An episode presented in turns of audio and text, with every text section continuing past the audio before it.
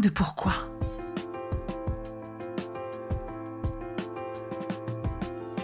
Écoutez bien. Ici, les spécialistes de la résilience, les survivants du cancer, vous raconter leur traversée, leurs chocs, leurs peurs, leurs espoirs et leurs choix face à cette maladie qui les transformera à tout jamais.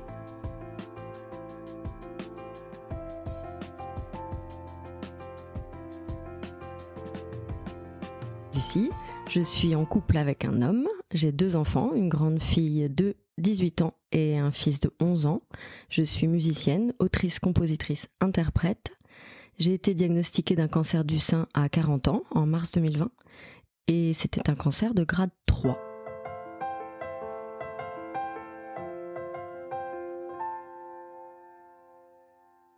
Bonjour Lucie. Bonjour. Merci d'être venue jusqu'à chez moi, qui est loin de chez toi, mais comme tu es en tournée en ce moment et que tu, euh, tu donnes une représentation pas très loin de chez moi, j'ai la chance que tu sois venue jusqu'à moi.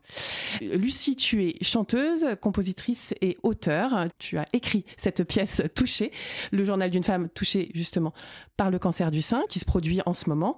Euh, ma première question, Lucie, c'est comment vas-tu?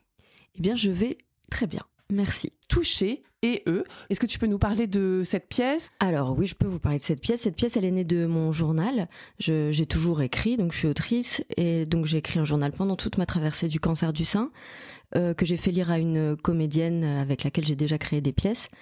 Euh, C'était d'abord un, un partage très intime d'un journal intime, pas quelque chose destiné à être euh, joué. Et elle m'a dit que cette matière-là lui plaisait, mes mots lui plaisaient, qu'on pouvait en faire une aventure ensemble. Donc j'ai remanié, trié, réécrit à partir de toute cette matière-là, tout ce qui m'avait traversé. Et depuis, on le joue depuis euh, juillet 2021. Euh, j'ai un peu du mal avec les dates depuis un an. Donc depuis juillet de cette année, on l'a proposé d'abord comme une lecture performance parce qu'on voulait d'abord vérifier que c'était OK pour moi de retraverser tout ça. Et il se trouve que ça me donne énormément d'énergie. Et puis OK pour le public aussi.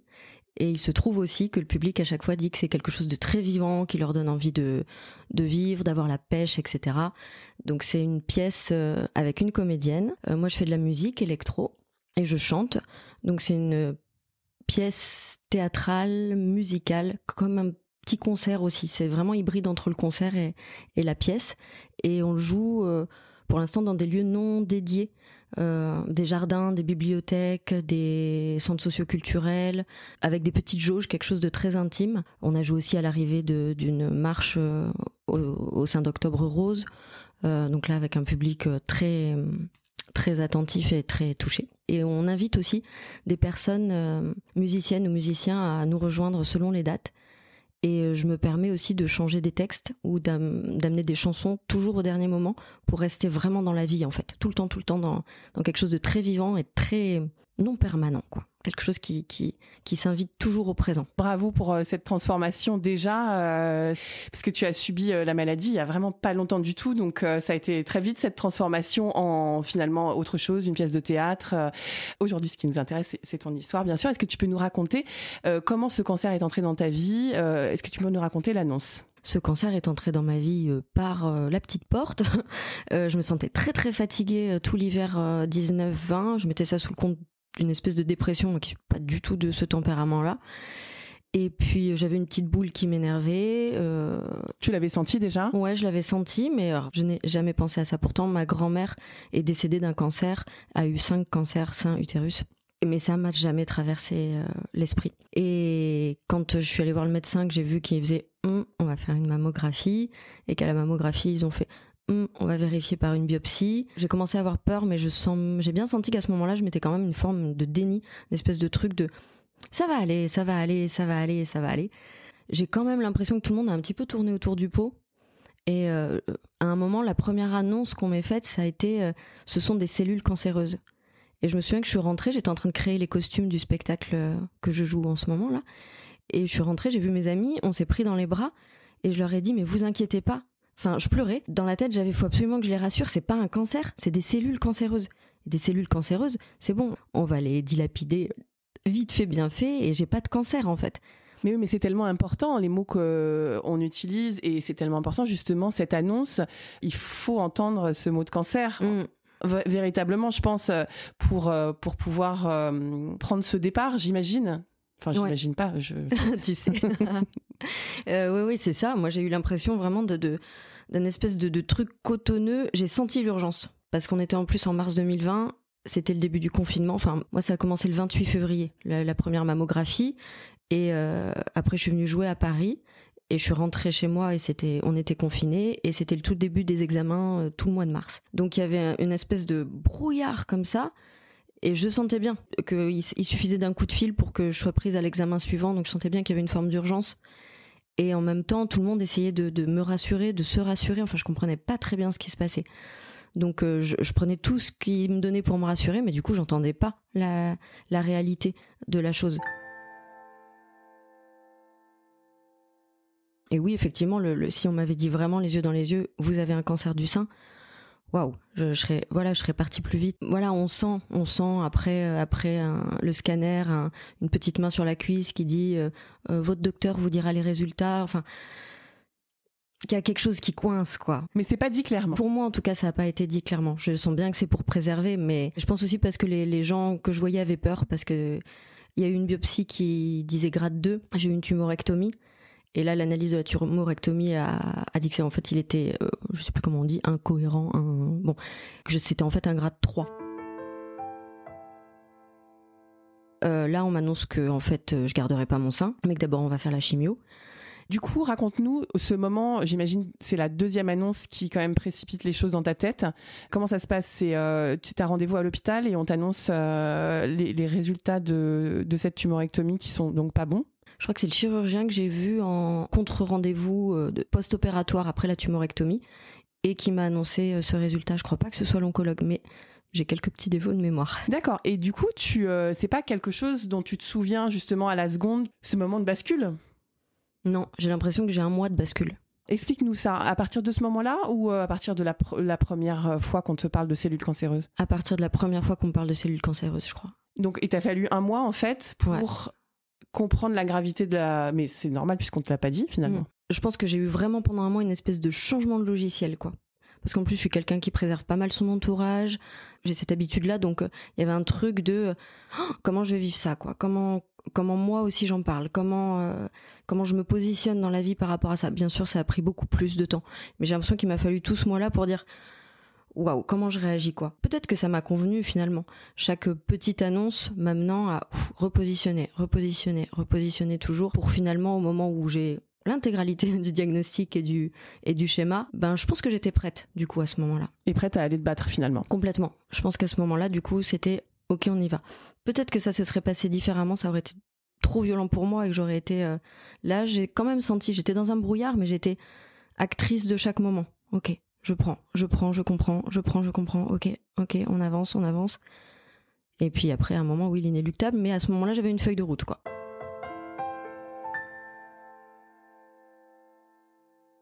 Ok, c'est parti. Rétrospectivement, je pense que c'est ça, et même, même pour euh, mon compagnon, pour mes enfants, euh, j'ai eu l'impression que du coup, on pouvait, euh, on glissait là-dedans. Alors, et en plus, bon, c'est quand même très particulier parce que c'était en même temps le glissement vers le coronavirus, le, le confinement. ma fille, je suis séparée du papa de ma fille, donc elle était à la maison, on était tous les quatre à la maison, ce qui, arrive, ce qui arrivait pas euh, avant. Enfin, il y avait vraiment une cellule familiale euh, qui se resserrait euh, tous les quatre chez nous. J'habite à la campagne, un peu éloignée de ma maman, de mon papa, de ma sœur. Et donc il y avait un truc qui claque, se refermait comme ça sur nous quatre. Vraiment une mutation euh, de la cellule familiale, du schéma de vie, de tout. Et quelque part euh, aidé aussi moi par le Covid parce que mon boulot c'est quelque chose qui compte énormément pour moi. C'est un métier passion comme on dit, qui aussi est très chronophage. Et s'il n'y avait pas eu le Covid, j'aurais pas su comment me débrouiller de ça.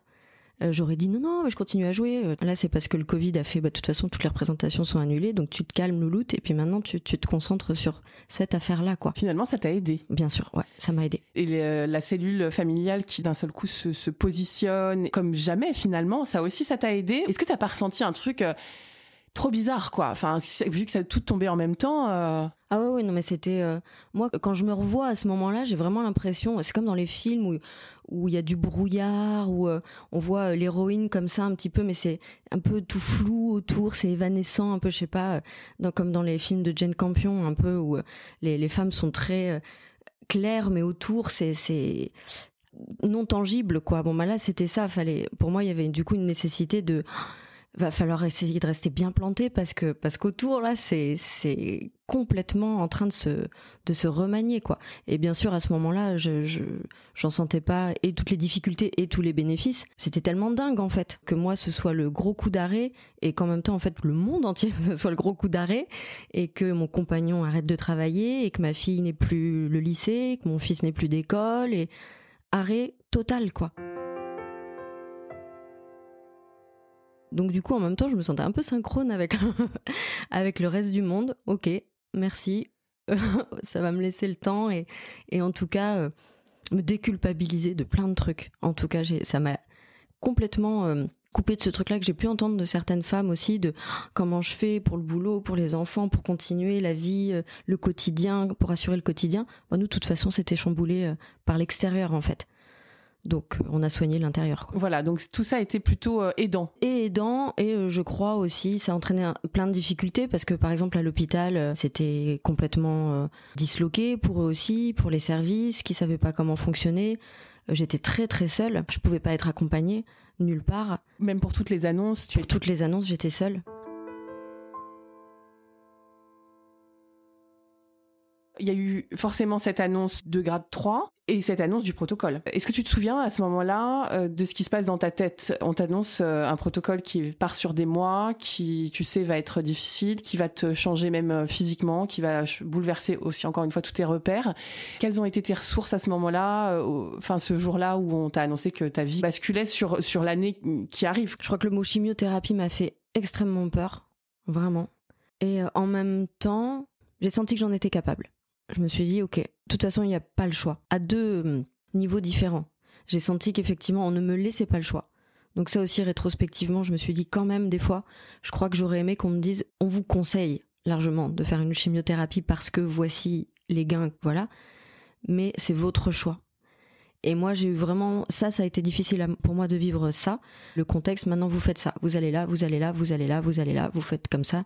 Et ça va vite. Ce tunnel un peu où t'as pas le choix. Ouais, ce tunnel où t'as pas le choix. Ouais, voilà. Et, où tu te dis, mais du coup, je, je suis plus qu'un un numéro, je suis plus qu'une patiente et, et j'ai pas le choix de ma santé, j'ai plus le choix. Ça, je pense que ça, pour moi, renforçait la gravité en fait, parce que euh, si on m'avait expliqué sous forme de, de conseils, de conseils médicaux sans doute très avisé, euh, j'aurais eu l'impression de prendre ma santé en main, vraiment, et de me dire, bon, bah voilà, je fais le choix de la chimiothérapie, je fais le choix de la radiothérapie, je fais le choix. Mais là, j'ai vraiment l'impression qu'on me disait, bon, bah voilà, vous vous présentez à telle heure pour la première chimio, et puis c'est tout, quoi. Ça donne vraiment un effet de... Donc c'est ça où je meurs, quoi. Est-ce qu'on t'a fait peur sur ta vie J'ai eu peur, ouais. Très clairement, j'ai eu peur. Quand ça s'est accéléré, qu'ils ont dit non, c'est un grade 3, hop, vite, faut faire une chimio, euh, vous êtes jeune, vous allez supporter une chimio lourde, il faut absolument qu'on enlève tout ça, etc. Euh, j'ai eu peur pour ma vie suite à la première chimio, où je suis tombée dans un truc hyper sombre, vraiment très très sombre, suite à la première injection. Donc là, on parle des séances qui sont très très difficiles du début. Quand je suis rentrée chez moi, je suis tombée dans un, dans un trou, dans des hallucinations hyper sombres j'avais l'impression d'être comme dans un tableau de Dali, mais, euh, mais, mais sombre, tout noir. Et dès que je fermais les yeux, je voyais des doigts coupés, des fils barbelés, un cauchemar permanent. J'ai appelé pour dire c'est horrible en fait. Enfin, moi là, je vais pas supporter. Et, c'était comme la mort, quoi. Et tout le monde me disait mais non, mais personne n'a jamais raconté ça. On sait pas, on sait pas ce que vous vivez. C'est vous, c'est le choc traumatique. Mais non, je supporte pas le produit. Il y a un truc, c'est pas, pas possible. Alors si personne vous a jamais raconté ça, c'est, enfin, je suis folle, quoi. Je deviens folle. Et il a fallu heureusement que j'ai un naturopathe qui m'a expliqué qu'en fait je devais faire une allergie euh, qui avait énormément de cortisone euh, mise pour supporter le produit et que les glandes surrénales ne supportaient pas la cortisone et couper euh, le lien tangible avec le cerveau et toute forme de logique en fait. Et que comme j'ai un cerveau créatif, il m'a dit il n'y a plus les glandes surrénales qui contrôlent et qui disent non ça va, ça va, t'es dans le réel. Et il m'a dit toi t'es parti dans, dans un truc hallucinatoire. Mais ça durait 24 heures et et là, je me suis dit, ouais, ouais, je, je... en fait, il y a la mort qui frappe à la porte. Ok, là, j'entends. Et ça t'a fait très peur? Ouais. Ouais, je crois que c'est une peur, euh, tu vois, même là encore, elle, me refoule les poils, quoi. Ouais. Je pouvais pas tellement l'exprimer, quoi. Il y a un truc au fond qui, qui se tord, qui se tend, euh, qui, euh, Qui est juste à côté de toi. Ouais, qui est juste à côté de toi, ouais. Et comme tout le monde minimise, beaucoup de personnes en tout cas minimisent autour pour que ça passe, pour accepter que tu es ça, pour les médecins, pour être dans l'espoir, etc. Moi, ça, j'ai trouvé que j'étais un peu toute seule avec cette peur. Parce que si je disais j'ai peur de mourir, mais non, mais t'inquiète pas, tu vas être soignée. Ouais, ouais, mais cette peur, elle est là. Et elle-même, il va falloir la soigner aussi parce qu'elle prend à la gorge, quoi on a besoin de, le formuler quand même. Mm. On a besoin de formuler cette peur. Euh, elle est là, cette peur. J'avais jamais entendu parler euh, de tous les rêves dont tu as parlé, de la mort qui vient frapper et tout. Euh, ça me fait effectivement penser à, quelque chose qui est relié à ton art. Effectivement, moi, je sais que j'ai ressenti une peur panique, tu vois, mais ça, ça prenait pas ces, formes-là, mm. quoi, tu vois. Comme tu l'as dit, je pense que effectivement, c'est relié à ton cerveau un peu artistique. Est-ce que tu as réussi à en parler justement finalement à quelqu'un? Est-ce que quelqu'un a bien voulu entendre? Ça euh Bah une psychologue, je pense. Après, ce qui était complètement dingue, mais moi je suis passée à travers tout. Euh, euh, j'ai jamais eu au centre d'oncologie. Après, tout le monde me disait, bah, t'as pas eu le classeur bleu, mais j'ai appris ça des mois après en parlant avec une compagnon de, chambre. Peut-être à quatrième chimiothérapie, on me dit, mais non, mais t'as un classeur bleu avec les contacts de plein de gens. Je dis, mais non, mais j'ai jamais eu ça. Bah, moi, je vais voir la psychologue à l'hôpital mais on m'a jamais dit qu'il y avait une psy à l'hôpital. Donc entre temps, j'avais fait euh, un institut euh, parallèle de la clinique, euh, m'avait conseillé une psychologue qui m'a elle énormément aidée. Donc là, effectivement, c'était c'était nécessaire, quoi. Je suis passée à côté de plein de trucs. J'ai pas vu de socio-esthéticienne. Euh, pour euh, la chute des cheveux, euh, moi, c'est mes enfants qui m'ont coupé les cheveux et mon compagnon qui m'a passé la tondeuse avant que les cheveux tombent parce que. Comment t'as pris cette nouvelle Enfin, tu le savais. Mm. Est-ce que c'était important pour toi Enfin, évidemment, l'image qu'on renvoie au monde. J'étais curieuse de voir ma tête sans cheveux parce que j'ai toujours voulu avoir les cheveux courts sans oser. Donc ça, je me disais bon, bah ça, on verra. Euh, je m'étais acheté du coup sur internet un ou deux euh, euh, foulards, mais j'ai vite vu que ça me ça m'allait pas du tout. En fait, j'ai eu l'impression que je cherchais à à cacher quelque chose qui était là. Et pour toi, c'était important de pas cacher. Ouais, c'était important de pas cacher. Je crois que ça a été très important de pas cacher. Ça a fait partie d'un processus pas facile. Dans le regard des gens, il y a plein de gens que ça heurte ça c'est certain, et qui m'ont renvoyé ça, même au sein de l'hôpital. Euh, il se trouve que mon cancer est hormonodépendant et aussi euh, génétique, un facteur génétique. Et l'oncogénéticienne, ça je m'en souviendrai toujours, on a eu cet échange où elle m'annonce donc euh, que c'est génétique, que ma sœur, ma mère, ma fille devraient se faire tester, etc. Que donc ça augmente encore plus les facteurs de récidive, etc. Donc chouette. Mais à la fin, elle me regarde, elle me dit, je peux vous poser une question? Pourquoi vous gardez la tête nue? Bah, parce que j'ai envie, parce que je me sens bien comme ça, parce que je suis belle comme ça. Ça fait une heure qu'on discute et en fait ça fait une heure qu'elle voit que ça, quoi. Que j'ai pas de foulard, que j'ai pas de bandeau, que que j'ai pas de perruque, que j'ai la tête nue et et pourtant elle est oncogénéticienne et même elle ça l'a ça l'a saisie quoi. Donc euh, ça ça a été ça a même pas été une décision euh, je me sentais pas très courageuse de faire ça euh, spécifiquement quoi. Enfin c'était comme ça. Euh, j'ai très vite euh, abandonné de mon vocabulaire le les longues maladies et les et les périphrases quoi en fait hein. j'ai un cancer du sein je perds mes cheveux tout simplement. tout simplement. Et ça pour moi c'était une évidence. Pour le monde autour c'est pas c'est pas si évident D'accord. Donc du coup, tu as fait le choix de, de, de, de ce, ce, crâne nu, même dans la rue, même euh, dans toute. Euh, j'imagine peut-être que tu vas chercher des enfants à l'école, peut-être que mm. tu. Et, et donc, si l'oncogénéticienne n'était pas prête, j'imagine que dans la vie courante, ça a dû être quelque chose de faire ce choix-là, du coup. Ouais.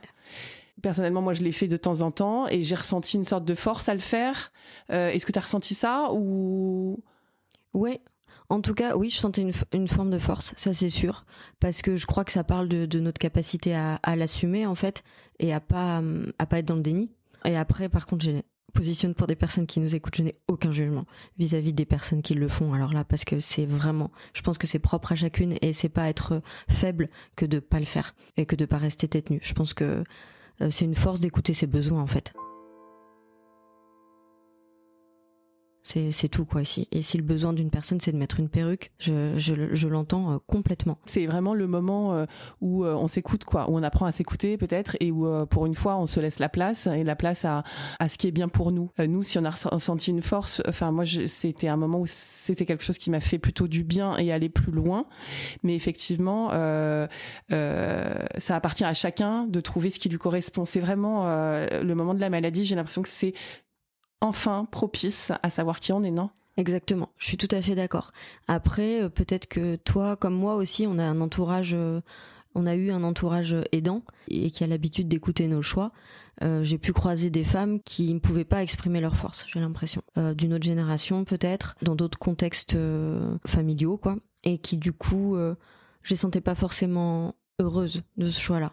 C'est pas forcément un choix, c'est comme ça en fait. Une femme elle a des cheveux, une femme elle reste maquillée, euh, une femme doit rester euh, digne et belle en toute situation. J'étais effarée du nombre de d'histoires où les compagnons partent pendant ou après les cancers du sein.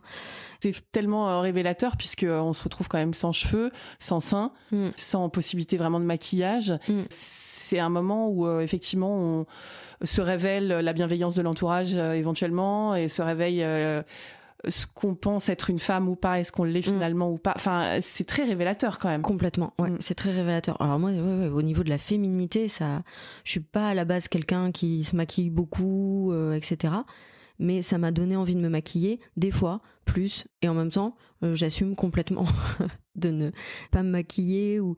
Oui, ça donne. Moi, en tout cas, ça m'a donné un truc de. Euh, en tant que femme, on a le choix de plein de choses en fait, qui sont encore difficiles pour les hommes aujourd'hui. Euh, nous, on peut se maquiller, pas se maquiller, avoir les cheveux longs, avoir les cheveux courts, avoir des pantalons, avoir des jupes. En fait, on a le choix, on a une grande liberté. Utilisons-la, quoi. Effectivement, mettre une perruque, mettre un turban, mettre quelque chose avec des franges, et puis être crâne nu, et puis, et puis pourquoi pas traverser le cancer avec différentes, plein de figures, quoi. Moi, au début, euh, mais je m'étais dit, tiens, à chaque fois que j'irais voir des copains, je mettrais des perruques différentes, mais genre des perruques euh, de clown ou de rose. Rose voilà. Bon après je l'ai pas fait parce qu'en fait c'est très irritant et puis j'aimais pas ça. On peut s'amuser donc euh, c'est pas facile de s'amuser pendant le cancer mais euh, mais on, peut profiter de, de, de, tout le panel de féminité qu'on nous qui est proposé. nous quoi ouais. Et alors, tu parlais d'entourage, on, parlait de, de, féminité. Au sein d'un couple, pour toi, ça a été accepté? Est-ce que ça a été simple? Je peux en parler, ouais, parce que j'ai un compagnon du tonnerre. ça aussi, ça m'émeut quand j'en parle. Ça, ça l'a fait bouger énormément aussi. Aussi dans ce que lui pouvait supporter et ne pouvait pas supporter. C'est hyper important. Il a pas fait non plus euh, le gars qui peut tout faire, quoi. Et justement, quand j'ai eu ces délires euh, hyper sombres, il m'a dit, mais moi, je peux pas t'aider qui peut t'aider quoi Il m'a aidé à trouver et j'ai appelé une amie à qui j'ai demandé, bah, la comédienne avec laquelle je, fais cette pièce. Euh, je lui ai demandé à la, deuxième chimio, est-ce que tu peux être là à mon retour En fait, j'ai besoin d'être euh, d'être touchée. J'ai besoin de, qu'on me qu'on m'ancre au sol. J'ai besoin de, de quelqu'un qui me dit t'es là, t'es là, t'es là, t'es pas en train de partir, t'es là, ton corps est là. Et le fait qu'il me dise je ne peux pas, moi le faire, je ne pourrais pas t'aider, m'a aidé à trouver une autre solution et sans jugement. Non, tu peux pas m'aider, ok, je prends acte et, je vais. Et j'avance autrement. Et j'avance autrement. Et ça a été un acte fondateur pour moi. Je pense que c'est, on y revient, mais c'est un point de départ de cette pièce aussi. Je pense que c'est un des moments où, euh, où j'ai senti le plus de d'aide, de précaution. Quand mon compagnon me dit, il faut, il te faut de l'aide, mais je suis pas la bonne personne. Et quand une amie vient, alors qu'elle a pas le droit de venir parce que c'est confiné et que patati et que patata, et passe six heures à me masser à me toucher, à me, à me mettre de l'huile jusqu'à ce que je m'endorme, apaisé en fait. Et ça, c'était dingue. Donc là, oui, je me suis dit, faut rendre euh, hommage à tout ça, à cette beauté-là en fait. Parce que c'était magnifique, en vrai. Et c'est à ce moment-là que tu as décidé de d'écrire ou déjà t'écrivais ton journal Déjà j'écrivais mon journal. Ce journal-là, enfin parce que j'ai plein de carnets. Ce journal-là, il commence le il doit commencer le 28 février, quelque chose comme ça. Et la pièce, du coup, commence, euh, commence par là. Le jour de la biopsie, je suis allée euh, à un concert. J'ai commencé à dire, ah, ah, je fais une biopsie. Je, dis ça aux, copains, quoi. C'était une chouette fête. Je sais plus quel jour c'était. Je pense que pour plein de gens, ça a été la dernière, euh, la dernière fête avant le confinement. Et c'est le point de départ de ton journal et donc de la pièce touchée que tu donnes en ce moment journal de, ton cancer du sein, quoi. Ouais. À chaque chimio forte, tu as fait les mêmes symptômes, les mêmes conséquences Non, non, justement, euh, il y a eu la première horrible, la deuxième horrible mais aidée par cette amie. Et euh, la troisième, du coup, bah, j'avais eu des réponses de mon naturopathe, je savais ce qui se passait, euh, j'avais vu ma capacité, voilà. J'avais eu la psychologue entre-temps qui m'avait dit, on est bien d'accord, vous vous confrontez à votre propre mort, etc. Et le fait de mettre des mots sur tout ça, du coup, la troisième a été dure, mais je savais ce qui se passait.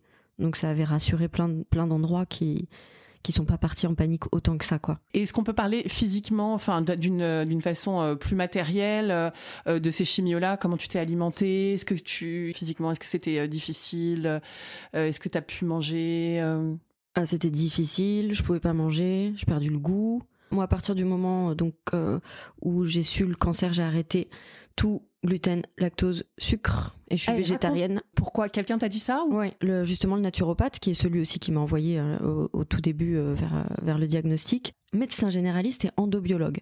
Donc c'est une façon de lire le corps et les analyses de sang, etc. encore un, peu différente, plus poussée. Il avait déjà suivi une femme en rémission de, pendant tout un cancer et essayé d'adapter avec elle l'alimentation à ce qu'il pense le plus juste par rapport au corps.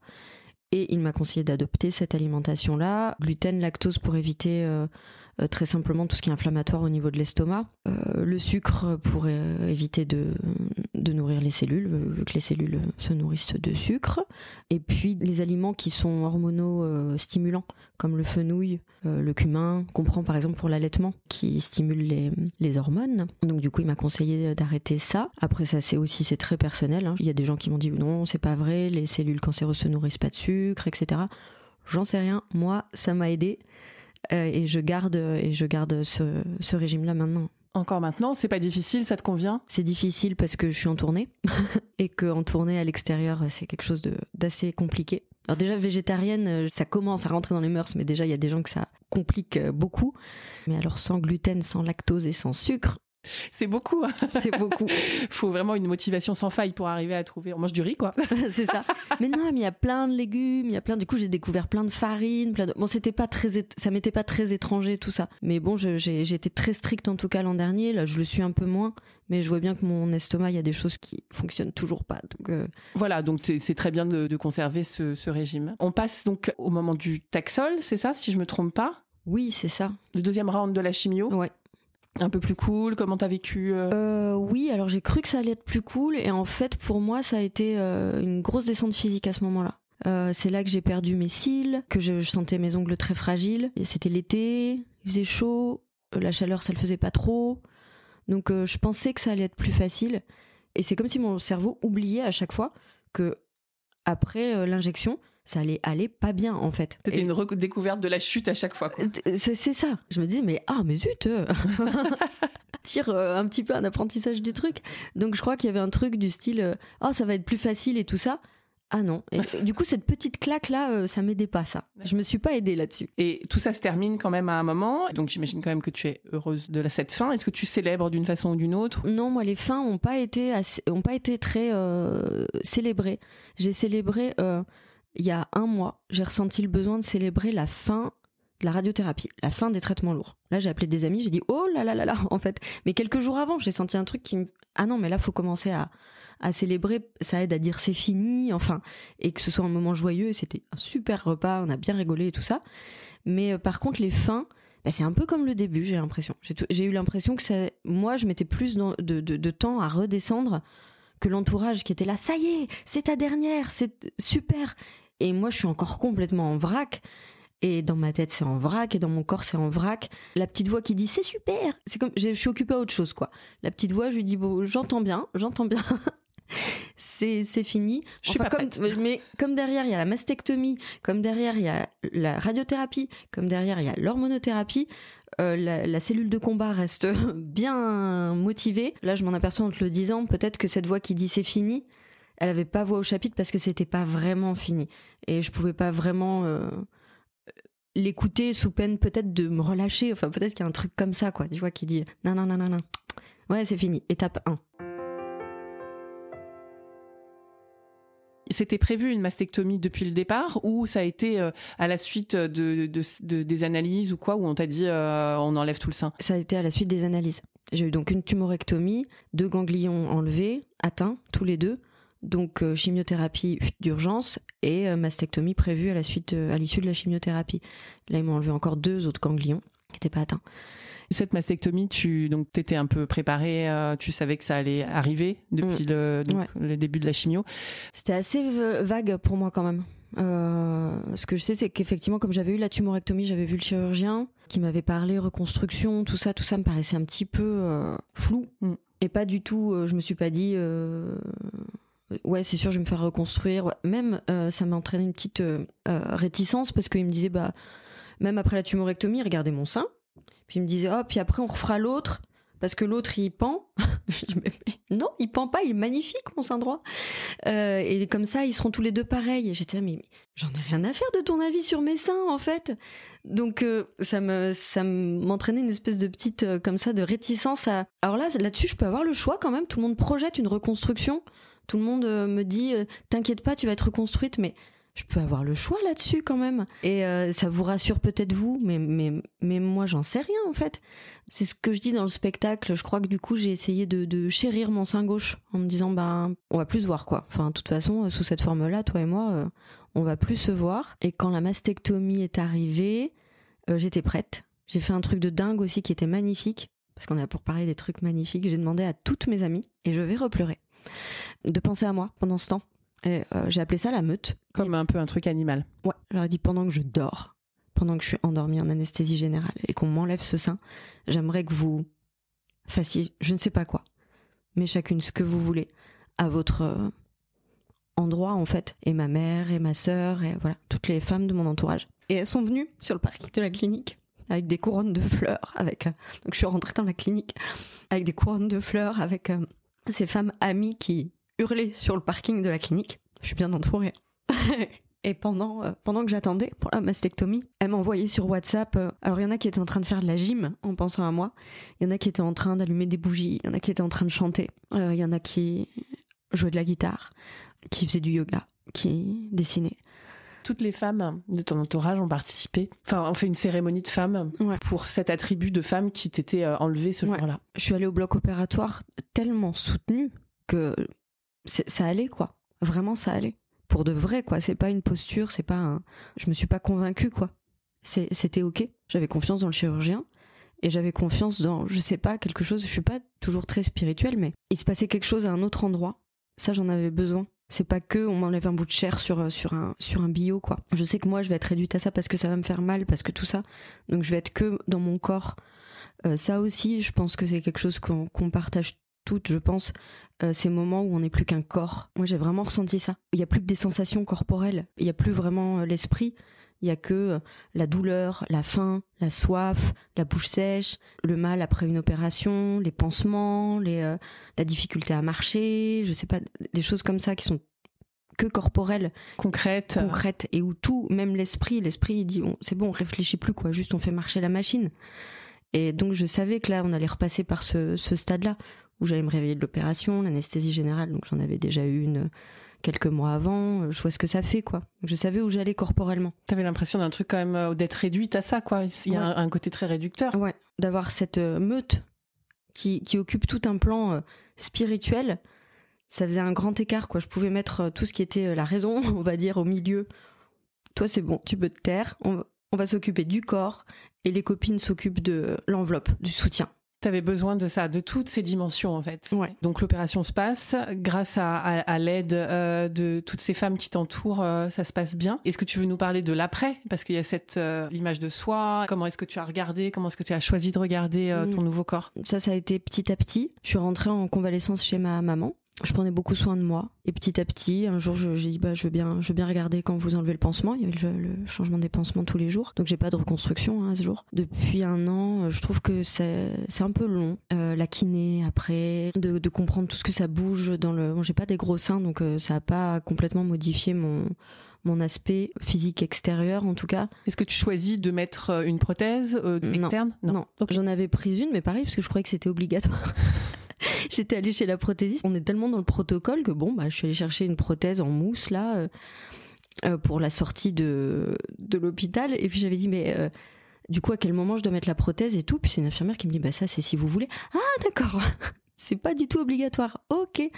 Je sais pas. Je m'étais dit, c'était tel, ça avait l'air tellement le parcours écrit que je m'étais dit que c'était pour mon bien-être enfin je sais pas pour presque physiquement presque physiquement pour pour protéger la cicatrice je sais pas je pensais vraiment ça quoi donc après j'ai jamais mis parce que j'ai jamais porté de soutien-gorge genre vaut mieux que je m'habitue à à pas en fait parce que parce que j'ai pas envie d'un maillot de bain spécial un machin spécial et tout je me suis dit d'abord vois comment c'est à nu en fait. Pendant un temps, le, sous-titre du spectacle, c'était mon, mon moi le plus vrai est nu, le reste c'est pour jouer avec le monde.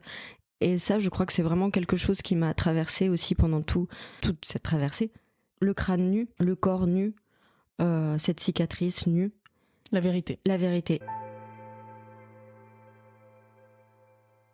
Et après, on voit si j'ai besoin de cacher pour moi, avant tout, si moi, pour mon regard à moi, j'ai besoin de cacher. Et on, et on reconstruit à partir de là, en fait. Je crois que ça a été ça. Aller à l'os et puis reconstruire ce qui est nécessaire pour moi et pas pour les autres. T'en es où maintenant euh, Tu penses euh, te reconstruire ou pas euh? J'aime pas trop. Il y a un truc, ça fait une espèce de faux pli là avec le la cicatrice du ganglion, la première cicatrice de tumorectomie et de ganglion. Je pense que comme ils pensaient vraiment qu'ils allaient me reconstruire derrière, enfin il y a un truc qui est un peu, j'ai du mal à, à m'y faire. On conseille vraiment à 45 ans d'enlever le sein droit en préventif et les ovaires. Donc je suis un peu avec ça. C'est vrai que quand on m'a dit ça, moi, l'an dernier, c'est venu charger la mule. attendez, deux secondes. je suis pas sortie de là et, et voilà, enfin, je, sais bien que c'était à titre informatif, mais alors c'était un peu waouh, waouh, waouh, waouh, on peut arrêter les, les, les, les trucs là. Là, pour l'instant, je me rends bien compte que dans la sexualité, je suis contente d'avoir mon sein droit, que ça a une importance, que je me retrouverai le torse à plat. Euh, j'aurais presque l'impression de changer de genre en fait. Il y a quelque chose comme ça. Mais par contre, la reconstruction du gauche, ça vient toujours pas. Par contre, effectivement, si à un moment, je fais le choix d'enlever le sein droit en préventif, euh, là peut-être que je reconsidérerais ouais. Et, dans ta vie euh, quotidienne du coup sans soutien-gorge en pull euh, maintenant c'est comme ça dans ta vie et ça va bien quoi mmh, mmh, mmh. y compris à la plage tout ça c'est ah intégré je mets des hauts moulants je me rends bien compte hein, que ça fait un espèce de truc bizarre on voit un espèce de petit bourrelet etc mais c'est comme ça et j'ai l'impression c'est ça qui a motivé aussi le fait de faire ce spectacle qu'il faut qu'on se rende visible euh, parce que du fait qu'on est des femmes et que c'est une maladie de femmes, enfin sauf les 1%, 2% d'hommes, euh, on les oublie pas, qui traversent ça aussi. Mais en tout cas, cette maladie de femmes-là, elle touche la féminité et on est des femmes et on a tendance à s'invisibiliser déjà. Et cette maladie-là, on, on, on, la cache, quoi. Nous, on se cache, on, on, on dit pas, on veut pas heurter, on veut pas faire du mal, on veut pas. Moi, c'est ce que je ressens et c'est ce que j'ai pu partager avec plein. Et j'ai l'impression que euh, c'est pas juste au moment d'Octobre Rose en fait, effectivement, c'est pour dire bah cette maladie-là, elle existe et elle touche vachement de femmes, vachement de femmes et c'est et c'est pas anodin en fait, c'est pas parce que c'est commun presque malheureusement que c'est anodin et plus on le voit et plus on dit bah voilà, j'ai beaucoup aimé le fait que tu dises survivante du cancer du sein. Ça m'a touché vraiment, ça m'a apaisé. Oui, oui, c'est ça. On est survivante du cancer du sein. On mérite pas vraiment une médaille, mais, euh, mais par contre, ouais, on peut le dire, quoi. Quelqu'un qui a, qui a perdu un bras suite à une maladie, une jambe, voilà, ça se voit et du coup les personnes peuvent en tenir compte aussi parce que c'est visible. Enfin, je le dis pas à, à, corps et à cri, mais je sens bien que c'est pas facile et que quand on me demande, par exemple, oh là là, euh, tu manges rien. Euh, ton régime alimentaire compliqué, t'es une casse-couille. voilà. Même moi, j'ai du mal à dire oui, non, mais c'est parce qu'en fait, je viens d'avoir un cancer et je suis en rémission de ce cancer parce que je veux pas susciter la pitié, je veux pas, voilà, mais c'est la, juste la vérité nue, telle qu'elle est. C'est ça. C'est ça mon parcours, c'est ça mon, endroit de vie, quoi. Et c'est ça qui en est. Complètement.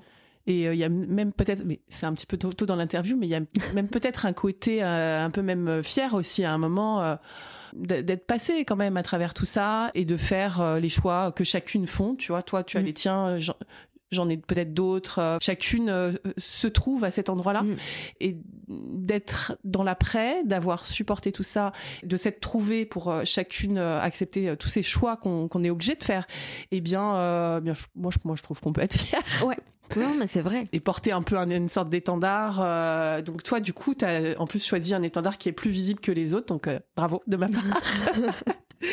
Euh, parce qu'effectivement, je trouve que, comme tu le dis, c'est euh, intéressant qu'on soit visible. Je pense que ça a touché un truc. Euh, on a proposé cette pièce à quelqu'un dans, dans, un théâtre qui, qui, est déjà partenaire, qui a déjà fait jouer des pièces dans lesquelles je suis. Et on lui propose de venir voir ce travail. Et il nous répond, j'accompagne déjà une pièce d'une comédienne qui, qui, fait une pièce à, partir d'un écrit d'une femme qui a traversé un cancer du sein. Cette pièce qui est écrite, c'est une histoire d'amour avec le cancer du sein. Et il dit, on va pas en faire la thématique de l'année. Ça a provoqué une colère en moi qui monte, qui monte à chaque fois que je, me, remémore ça, que je dis, mais Non, on n'est pas obligé de jouer ce genre de pièce que au moment d'Octobre Rose pour faire de la sensibilisation, etc. Comme on se disait hier avec une amie, des, choses qui prennent lieu dans, dans la guerre 39-45, bon bah voilà, ça, ça, situe les choses dans un contexte, et ce contexte entraîne des amours particulières, des émergences de forces particulières, etc. Donc c'est un contexte qu'on pose, c'est pas un manifeste, enfin on veut convertir personne, ou j'en sais rien. Mm, mm, mm. Donc il peut y avoir dans un théâtre de pièces qui ont comme contexte le cancer du sein, comme contexte de vie. Je trouve ça dingue. Comme dire, on va pas en faire la thématique. Bah non, tu programmes bien plusieurs histoires d'amour, tu programmes bien plusieurs histoires, je sais pas moi, de, de, deuil. Pourquoi pas plusieurs histoires où il y a le mot cancer du sein? Mm. Non, tout de suite, ça doit être estampillé. Il doit y avoir un, truc rose. en rose, voilà, et que ce soit dans une thématique. Non, c'est une expérience de vie, comme plein d'autres au théâtre. Une différence à l'intérieur de chaque histoire, enfin la vie à l'intérieur de chaque histoire. Euh. Enfin c'est intéressant, j'aimerais bien rencontrer la personne qui a écrit cette pièce. Elle c'est vraiment une autrice de pièces et une comédienne. Euh, c'est un parcours euh, un peu plus classique de, façon de monter une pièce. Et elle a écrit ça et c'est une histoire d'amour. Moi c'est pas une histoire d'amour par exemple, ça n'a ça n'a rien à voir. Et peut-être que si j'écrivais ton histoire, on axerait plus sur le, le changement de vie professionnelle, par exemple, ce qui n'est pas mon cas. Et tout ça, c'est des lignes de force, de, de, des parcours de, de vie et des lignes de force qu'on a envie de partager. Donc ça, euh, tout le monde peut entendre ça et plusieurs fois par an. Après la mastectomie, euh, il reste la radiothérapie. Mm. Ça a été? Ça a été, j'habite assez loin de, du centre de radiothérapie, alors euh, tous les jours prendre le, le taxi, tout ça. J'étais pas très en forme physiquement quand même. Je crois qu'il y avait aussi le côté euh, minimisé. La radiothérapie, derrière tout ça, c'est rien. Non, faut l'encaisser quand même. C'est la fin du parcours, c'est on n'est pas bien. On n'est pas bien. Mm. Mois d'octobre, novembre, début de la grisaille, machin. Euh, oui, ça sent la ça sent la fin du traitement. Du coup, qu'est-ce qui va se passer après? Peut-être plus psychologiquement que physiquement, oui. Et puis cette, quand même cette fatigue que ça inscrit, mais qui est pas une fatigue, euh, c'est pas pareil que la chimio et, que les opérations, c'est sûr. C'est plus insidieux en fait. Moi, j'ai ressenti une espèce de pesanteur en fait à ce moment-là. C'était bien que ça se termine à un moment. Euh, est-ce que ça te fait quelque chose d'être passé par là, comme la vie euh, passe, les moments passent, célébrons, célébrons les moments, célébrons d'être ensemble, célébrons d'être en vie? Ah ouais, oui, oui. Et je trouve que c'était aussi gros enseignement de 2020, je crois. Déjà pour plein de gens, le fait euh, célébrons chaque moment, chaque jour, parce que l'incertitude euh, est quotidienne en fait de ce qui se passe après. Donc là, moi, j'étais complètement raccord dans dans ce qui se passait, pareil, extérieur, mondialement et à l'intérieur, de euh, ok, chaque jour, l'un après l'autre. Et du coup, célébrons chaque jour, chaque petite victoire. Et pendant les traitements, pendant la chimiothérapie, bah, chaque beauté du quotidien, même si c'est euh, avoir réussi à faire le tour du jardin et euh, croiser euh, un nénuphar qui fleurit, c'est cool. Et puis après, quand on récupère des moments physiques, bon bah les, les enfin la forme physique, ces moments de célébration du quotidien, ils viennent un peu plus, un peu plus grands. Mais oui, oui, oui, ça c'est bien ancré. Chaque jour est une dirais pas une victoire, mais une, euh, une fête, hmm non Ouais. Carrément. même des fois, c'est des toutes petites fêtes tu fais juste avec tes deux petits doigts, mais voilà. Essayez en tout cas. C'est pas tous les jours, non, non, il y a des gros jours de déprime, enfin comme tout le monde et pour tout, quoi, mais quand même, essayez tous les jours de. Encore un jour, encore une belle journée. Pour célébrer quand même le fait que ce soit fini, on, on est allé à Saint-Malo avec mes enfants. Je, je crois que j'ai eu la dernière chimio début août. Et fin août, on est allé à, Saint-Malo tous les quatre. Et ça a été une grosse claque pour moi. Pourquoi? Parce que je me suis rendu compte que j'arrivais pas à marcher. Je me suis sentie vieille. Je me suis sentie ramassée. Alors que, bah, comme je te disais, j'avais un élan chouette. Allez, on part en vacances, paf, tout ça derrière, on va à la mer, tous les quatre, on l'a bien mérité. Enfin voilà, un truc comme ça. Et je pleurais tout le temps. C'était dur. Le corps Enfin, tu vois, et le corps qui peut pas. Enfin, un truc comme ça. Qui suit pas. Et je m'attendais pas à ça, en fait. On était à trois semaines de la, peut-être un mois de la dernière chimio. Bon, j'étais restée plus ou moins chez moi, quoi. Je m'étais habituée à mon ralenti. Et là, dans un contexte plus, allez, on va faire des petites marches, des trucs et tout ça, et avoir les trois autres loin devant, et moi, bah maman, t'arrives et tout. En fait, je peux pas aller plus loin. Je me souviens de moi euh, pleurant contre un arbre là, au bord euh, d'un ria. Enfin voilà, l'endroit était magnifique, mais j'étais en train de pleurer. J'étais mais je peux pas marcher qu'est-ce qui se passe quoi? Je suis au taquet moi, pourquoi je peux pas marcher? Ça je trouve que c'est un truc difficile pour moi depuis un an. Les, trucs où tu fais oh mais zut, toujours pas, ça ça marche pas encore? Après la radiothérapie, c'est quand même pas tout à fait fini. Hein. C'est quand même pas du tout fini. Soyons clairs. Soyons clairs. On doit euh, subir euh, ce qu'on appelle l'hormonothérapie, puisqu'on a, tout- on a eu toutes les deux euh, des cancers hormonodépendants, c'est-à-dire que donc les hormones pour nous sont nocives. Donc on bloque nos hormones, on nous met en- entre guillemets en ménopause précoce, Mm. on peut dire ça comme ça. Comment ça va toi avec l'hormonothérapie? Maintenant, si je calcule, ça fait un an. Euh, oui, je fêter les un an de l'hormonothérapie, parce que je- j'ai mis un petit peu de temps à la prendre. Donc, euh, tamoxifène, 20 mg par jour, Pour combien de temps t'es parti 10 ans. Et euh, bah là encore, moi, j'ai trouve que j'ai subi un petit défaut de communication parce qu'en fait on m'a dit que j'allais retrouver mes règles. Je me souviens une oncologue à la fin de la radiothérapie qui me dit attention un moyen de contraception, il s'agit pas de retomber enceinte maintenant. J'ai trouvé ça hyper maladroit. J'ai aucune envie de retomber enceinte, mais si j'avais eu quelconque projet dans ma vie, c'était pas comme ça qu'il fallait me le dire. Euh, Après on m'a dit que j'allais oui retrouver des cycles, certes irréguliers et tout ça. Non, il ne se passe rien. Effectivement, c'est une ménopause précoce, c'est tout quoi. Il y a pas de donc comment ça va? Les premiers mois, mais j'ai galéré. Brouillard permanent, bouffée de chaleur, légère déprime latente un peu. Euh, je me suis dit que j'allais pas tenir. Sécheresse vaginale, hein, il faut le dire. Libido, bon déjà que pendant la chimio, tout ça, tout ça la libido, bon c'est pas pas pas le point fort. Mais euh, l'hormonothérapie aide pas quand même, même si retrouver l'appétit de vie permet de retrouver euh, la libido, enfin c'est lié, mais waouh Un an d'insomnie, pratiquement, je recommence à retrouver le sommeil. Alors, j'ai fait de l'acupuncture avec une euh, sage-femme spécialiste justement dans les accompagnements de ménopause euh, et de problèmes euh, menstruels, de cycle, etc. féminins. Et ma foi, ça m'a fait vraiment du bien. Je peux quand même dire qu'à partir de là, mes insomnies ont commencé à baisser. Même si je suis consciente, pareil avec la psy, que les insomnies sont liées à des restes d'angoisse, de choc post-traumatique, etc. Donc oui, il y a- y, aussi une minimisation, je trouve. Oh, bah là, c'est bon, il n'y a plus, il y a plus qu'un comprimé à prendre, et puis c'est bon. Et ça tabasse, quoi. Moi, j'en suis toujours à me dire, je sais pas si je vais tenir 10 ans, quoi. Bon, je pense qu'il faut avancer peut-être jour après C'est jour, ça, hein. comme ce qu'on a appris euh, à faire finalement Ouais. depuis quelques années. Mais ça me rassure, euh, par contre, par exemple, l'autre jour, je suis allée euh, à l'hôpital. Pourquoi? Pour me faire enlever ma chambre impl- implantable. Donc ça, pareil, on voulait me la laisser. Moi, j'ai demandé à ce qu'on me l'enlève. Et une infirmière me dit, ah, cancer du sein, tout ça, euh, j'en ai eu un. Il y a 10 ans, je viens d'arrêter l'hormonothérapie. Je retrouve une pêche de dingue. Et là, je me suis dit, ah, oui, on n'est pas folle, en fait. Et pourtant, elle-même me disait, bah, du coup, j'ai pris 10 ans dans les dents. Elle me dit, mais je pensais plus ressentir cette énergie-là, en fait. Et ouais, ça m'a rassurée. Je me suis dit, oui, il y a bien quand même quelque chose là qui me. Qui nous tient un petit peu par terre. quoi. Ouais, on est d'accord. Hein. Alors, euh, de, de mon expérience, quand même, année après année, les choses s'arrangent. Mmh, cool. Euh, je trouve que la première année est euh, catastrophique et que euh, petit pas par petit pas. Alors, est-ce que c'est aussi parce que nous, on s'adapte et Mm. on, on s'habitue? Mais je pense que c'est pas uniquement ça et euh, ça va mieux. Voilà. Ouais, oh ben, c'est bien. Moi, j'ai l'impression quand même que, je sais pas si ça te fait ça, un espèce de. J'ai quand même l'impression que j'ai un cycle interne, sauf qu'il se manifeste pas euh, euh, par des règles, etc. Mais que j'ai quand même un espèce de cycle un peu poussif et que je repasse quand même par un, un moment un petit peu de déprime, comme les syndromes prémenstruels. Tous les deux, trois mois, je repasse par un moment de déprime et puis ça remonte, comme, euh, comme ces cycles qu'on connaissait avant. Comme s'il y avait quand même quelque chose, cette circonvolution quand même, d'une Ouais. façon ou d'une autre. Alors moi, euh, je sais pas si je garderai ça, mais, mais euh, moi je suis encore un peu traumatisée de d'avoir euh, failli mourir, en tout Mm. cas d'avoir vu ça devant moi. Tout ce qui euh, ressemblerait à euh, retrouver un cycle et tout ça est dangereux pour moi et Mm. je me permets pas de trouver ça quelque. Enfin, de l'en- de l'entendre si, si ça se manifeste. voilà. quoi, ouais. Non, moi je suis euh, l'élève hyper appliqué, parce que j'ai trop peur en fait. Mais je comprends. hein. Par contre, ça, c'est pour moi, c'est.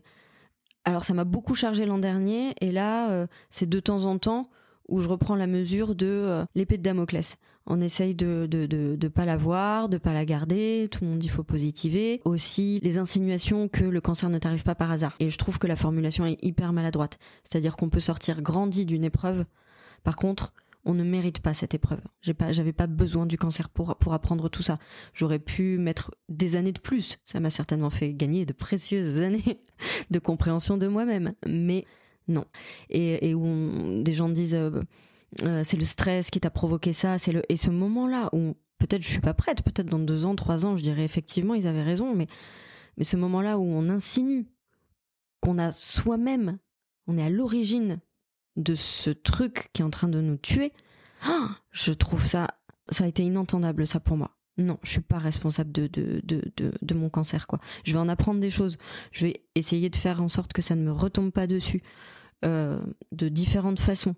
Euh, qu'effectivement, si j'avais une vie trop stressante, trop pleine, trop ceci, je vais, je vais entendre les enseignements que j'en tire. Mais non, non, non, je ne méritais pas ça. Je ne suis pas responsable. Totalement, je suis pas responsable de mon cancer. Ça, c'est un petit mantra qu'il faut quand même, euh, quand même retoquer. Et du coup, à des moments, euh, oui, le je ne suis pas responsable de mon cancer. Par contre, je suis. Est-ce que j'ai la main sur mon avenir? Ça, ça me perturbe énormément. Est-ce qu'il faut que je fasse hormonothérapie, enlever mon sein, enlever l'utérus, et là quoi? Là, du coup, je suis centenaire? C'est bon Ou ça ne dépend pas de ça Ou, euh, comme tu disais, à coup de pourquoi, du coup, si on laisse juste ce truc s'insinuer Ou alors ça ne dépend que de moi Donc il faut que je fasse une heure de yoga tous les jours, de la course à pied, euh, du kiné, euh, de que je sois... Et ça n'en finit pas non, non, plus. ça n'en finit pas non plus. Que je sois irréprochable, parfaite avec mon corps, avec moi-même, avec ma santé mentale, etc. Non, la pression est trop forte aussi, quoi. Et surtout que, en fait, ce qu'on apprend et ce qu'on disait tout à l'heure, c'est de, enfin, que chaque jour est, est gagné et chaque jour est un, un petit peu une célébration. Et donc, on peut pas être que dans le, le devoir, Hmm, le devoir ça. de vivre, en fait. Non. C'est ça. Ah ouais, ah ouais, mais ça, oui, ça, ça m'a bien saoulé à un moment. Mm. Le devoir aussi, euh, à, à la suite de tous les, les examens, les traitements, les, il y a des moments, je n'en peux plus en fait. Je n'en peux plus de d'essayer d'aller bien. Maintenant, ça y est, ça se stabilise. Je sais euh, ce que je fais pour me faire du bien et ça, et ça y est, ça s'apaise. Mais j'ai bien senti à un moment que j'étais tentée de faire tout un tas de trucs pour aller bien, pour me conforter dans le fait que, que j'avais du pouvoir en fait là-dessus. Parce que c'est rassurant. Et à, d'autres moments, mais merde, je vais plus prendre l'hormonothérapie, je vais manger du sucre, je vais manger du gluten et du lactose, euh, je vais dormir deux heures par nuit, je vais boire de l'alcool et même je vais recommencer la clope. Et voilà. Et non, je le fais pas. Je vais te poser la question du podcast euh, à coup de pourquoi. Donc, c'est une euh, phrase de la chanson de Jacques Brel, Ne me quitte pas. Hum Sauf que c'est en deux mots le pourquoi, parce que euh, donc le pourquoi en un mot, euh, moi, elle m'a rendu folle. je comprends. Donc j'avais envie de le couper et de savoir, euh, voilà, qu'est-ce qu'on en fait? On fait, évidemment, c'est transformant, c'est bouleversant et transformant. Est-ce que tu te sens euh, différente? Euh, Qu'est-ce que tu fais de cette expérience? Vers quoi tu vas maintenant? C'est une excellente question. Et qui me refait pleurer. Faut le savoir, je pleurais déjà beaucoup avant, mais alors depuis, qui me fait pleurer d'émotion. hein. Enfin, je pleure aussi beaucoup de joie et de, Mhm. euh, et de beauté. Donc, euh, non, non, ça va. J'ai une grosse expérience dans ma vie qui est parallèle à tout ça, qui est, euh, qui, qui est les chevaux. J'ai des chevaux et c'est une grosse partie de ma vie et ils ont pris énormément de place, du coup. Gros soutien aussi. Donc, où je vais, je crois que je vais vers eux. Mais je sais pas encore comment. Pourquoi Pour euh, pour aller plus vers les chevaux. euh, J'en ai quatre à la maison. Je fais beaucoup de, de contacts à pied. En fait, je fais pas de l'équitation classique. Je passe beaucoup de temps avec eux dans la compréhension, dans l'éthologie, dans comprendre comment fonctionne un troupeau, comment fonctionne un animal, sans anthropomorphisme, se comprendre corporellement du coup, quel est l'endroit où on réussit à communiquer. Et ça, c'est des cadeaux quotidiens aussi. Les chevaux, c'est des cadeaux quotidiens, mais tellement infimes, tellement subtils, mais ça porte vraiment. Donc, euh, je sais que je veux passer plus de temps avec eux et que pour ça il faut qu'ils rentrent un petit peu plus dans ma vie professionnelle parce que parce que sinon le boulot prend toute la place. Donc tu laisserais pas ton travail de autrice, compositrice, interprète? Non, ça je crois que ça fait partie de moi euh, à 100%. De toute façon, euh, je ferai ça. Je pense que dans ma vie, je pourrais peut-être arrêter de faire de la scène et des tournées parce que ça par contre, euh, j'ai repris vite et c'est fatigant. Donc c'est un endroit de grand plaisir mais vraiment fatigant et je fais ça depuis 20 ans. Donc le côté tournée pourrait pourrait peut-être être quelque chose qui va disparaissant, mais euh, écrire, écrire des chansons, je compose des bandes son pour euh, des spectacles, ça c'est des choses qui, qui resteront, euh, je pense encore longtemps. Jouer en local, ça a du sens aussi pour moi. Et comment tout ça va se croiser avec les chevaux, je sais pas. Surprise. Surprise, c'est ça. Eh ben écoute, euh, je te souhaite euh, bonne route avec tout ça en plus dans ta vie. C'est ça. Et merci beaucoup. Merci à toi. Et aux bonnes routes également à, à ta pièce, Touché, donc Touché. le journal du cancer du sein. Oui. Merci d'avoir fait ça pour, pour toi, pour nous toutes. Bah merci à toi. Puis à vous toutes.